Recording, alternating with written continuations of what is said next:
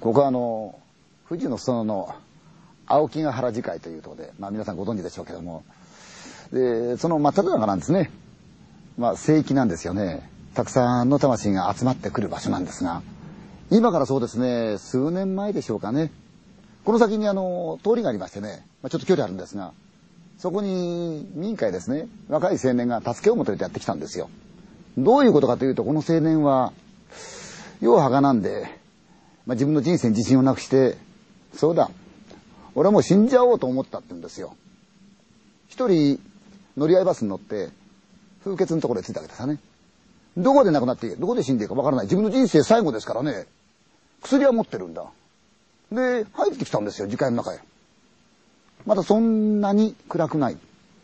人間って変なもんですね。いざ自分が死のうと思うと、そういう場所探すんですよね。ええ。自分の亡くなる場所を、一生懸命探してた。そうこうするうちにどんどんどんどん日が傾いてきたんですね。彼にも焦りがあった。一体どうしよう俺どうすりゃいいんだと。やがて辺りが本当に暗くなった。ふっと見ると、向こうに何か動いてるんですよね。亡くなろうと思う青年は、なんか不安だったんだろうな。そっちの方行ってみた。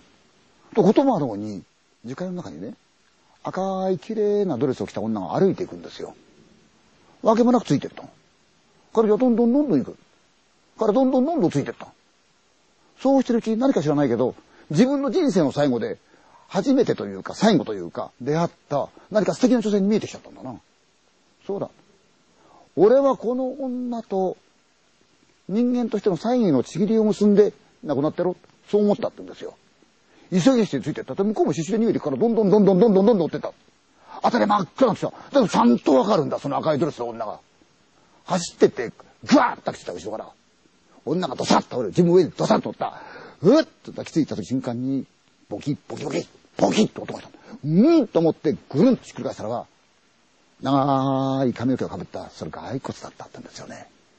それ、遺体だったんですよね。瞬間からさーっと冷めたんですよ。真っ暗な時間の中走り回って、やっと民家にたどり着いて、すいません、助けてください。それがきっかけで彼は自殺を諦めたそうですがね。